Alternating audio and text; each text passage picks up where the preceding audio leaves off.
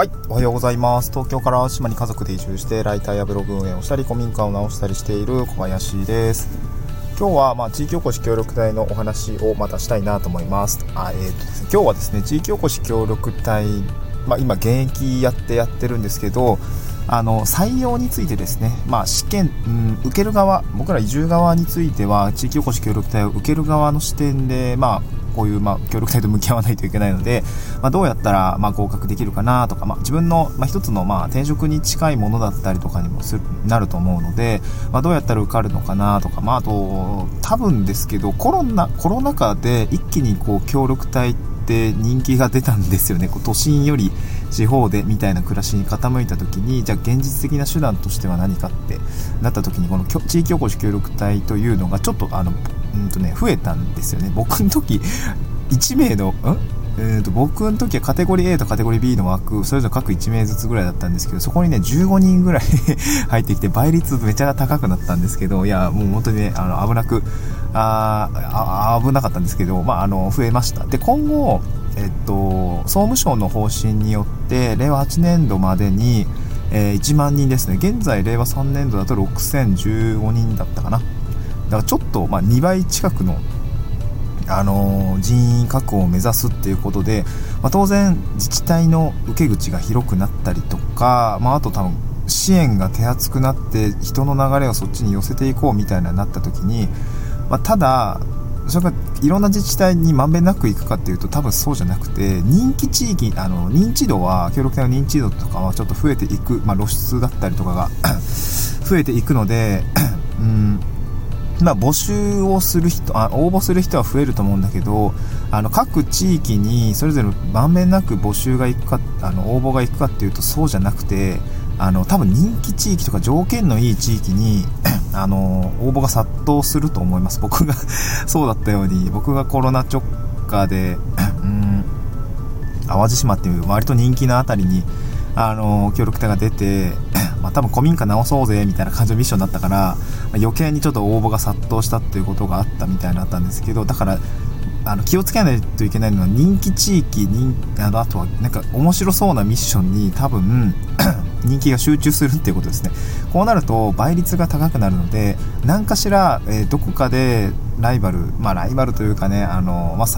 他の応募者と差をつけないといけないということであの意識しないといけないのかなと思います。で今日はうんまあなんかブログの方ではせあの一次面接書類の書き方だったりとか面接で聞かれることみたいのはあのいろいろ解説はしているのであの、まあ、ブログで先ほどスタンド F の概要欄にブログの記事貼り付けておきますので、えー、そこも見てほしいんですけど今日はちょっとまあ斜め上のところで選考の外であのー、差をつける方法みたいな形であのお話をしたいなと思います。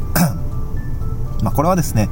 あの僕の時のあの採用していた職員さんちょうどもう移動しちゃってその協力隊の関係する職場じゃあじゃなくなっちゃったんですけど、まあ、別に他で今仕事をしているのであのそういう話になって聞いた内容も含めてですね紹介をしたいなと思います。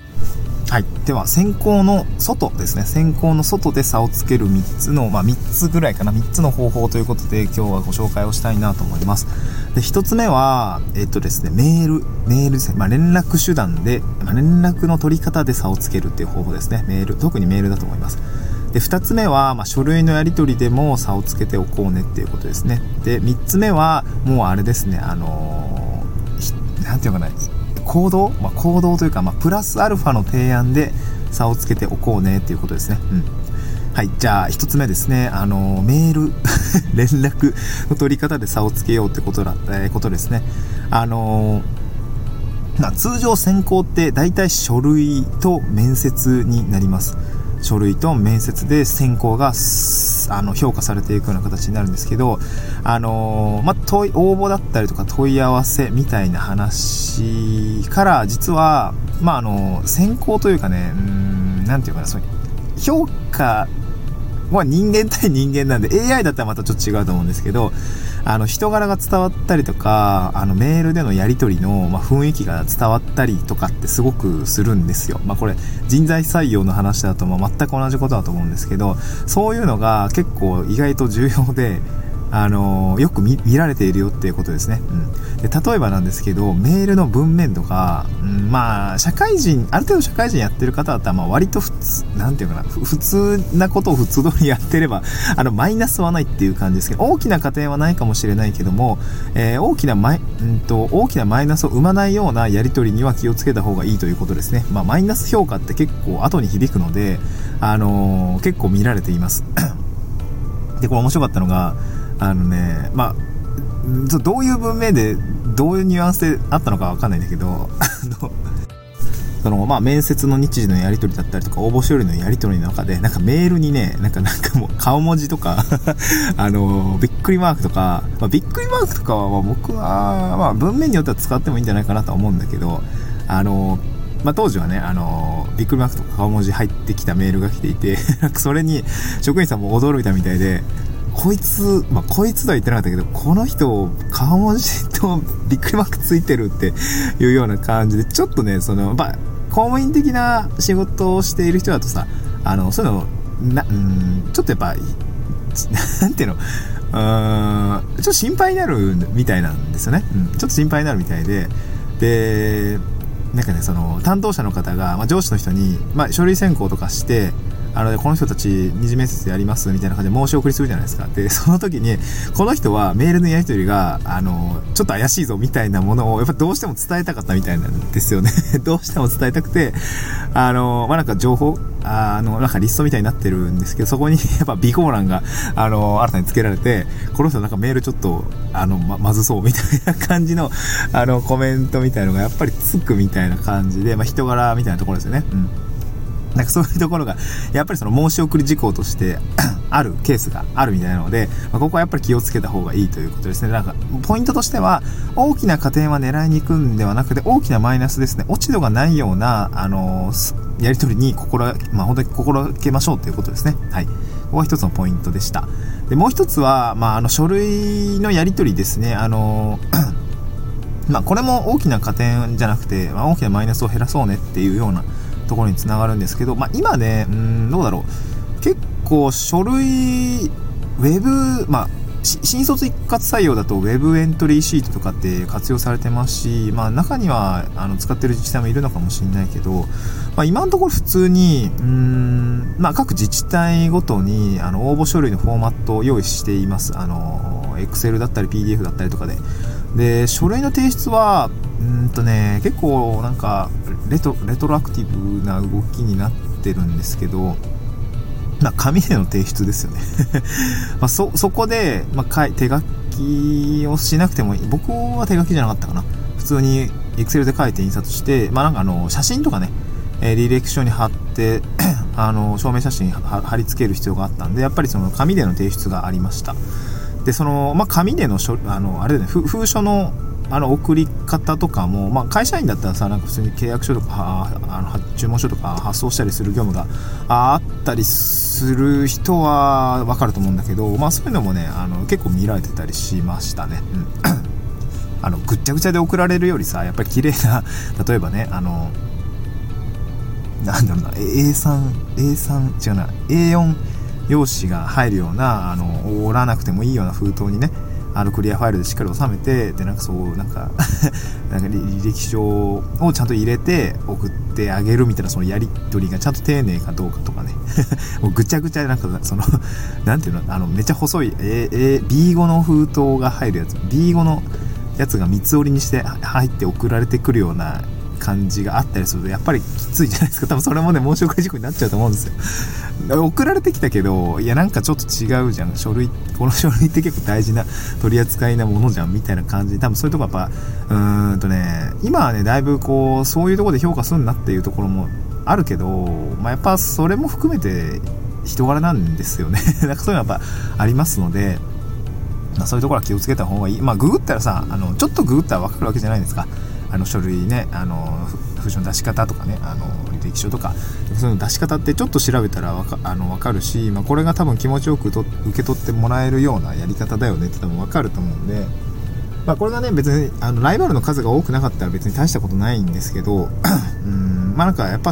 人気地域であの人気倍率の高い募集に応募しようとするとやっぱそういうところも若干のマイナスになったりするので、まあ、そういったところは気をつけた方がいいよということですね、うん、で最後3つ目は最後3つ目なんなんて言いましたっけ？えー、っと最後なんて言ったっけ？た立ち振る舞いみたいな話でしたっけ？ああそうプラスアルファの提案ですね。プラスアルファの提案ですね。そうそうそうそう。あの書類選考とかあのまあ面接、まあ、面接は結構質問のやり取りなんで、まあ、プラスアルファの提案ってまあ口あの回答の端々に入れたらいいんですけど、まあ、例えば書類ですよね。書類、まあ、これはあの大体死亡理由書だったりとか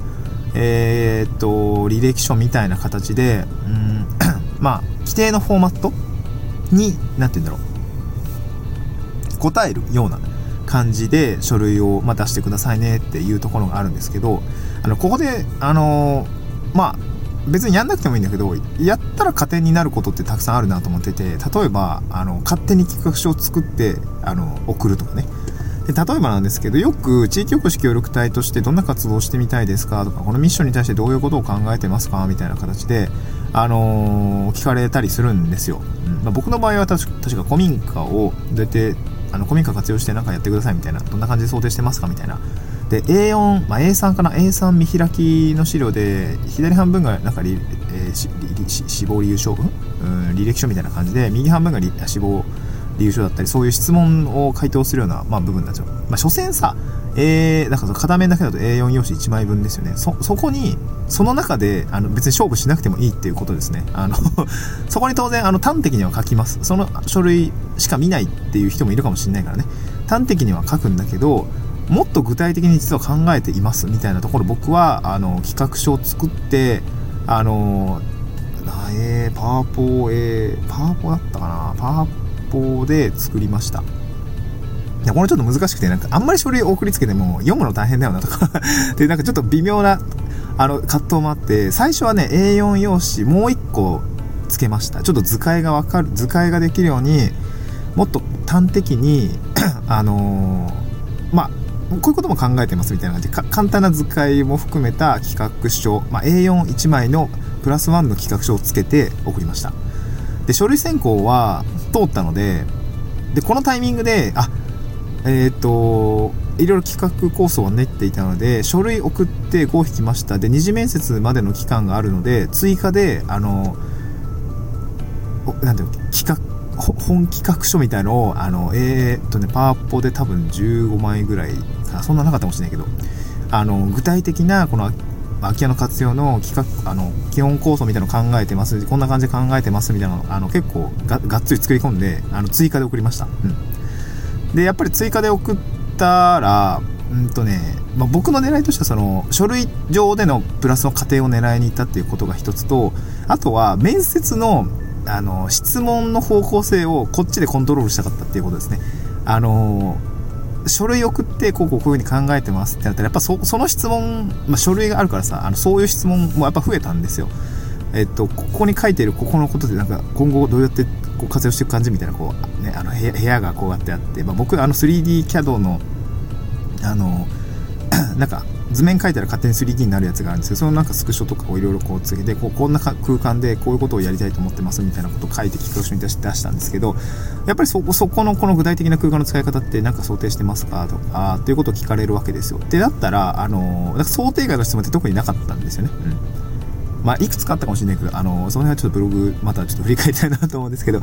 なので、自分で企画書をプラスで出して、そこで、あの、書類上とか評価上の加点を狙いに行くっていうことと、次の二次面接で、あの、自分がやりやすいように持っていくっていうことをやっておくと、まあ、二次面接控えてる方とか、これから書類作りたいなと思ってる方は、まあ、加点とか、あの、面接対策の一つとして、まあ、やってみるといいのかなと思います。はい、まあ、ブログの記事もですね、あのー、貼り付けておきますので、ぜひ参考にしてみてください。また次回の収録でお会いしましょう。バイバイ。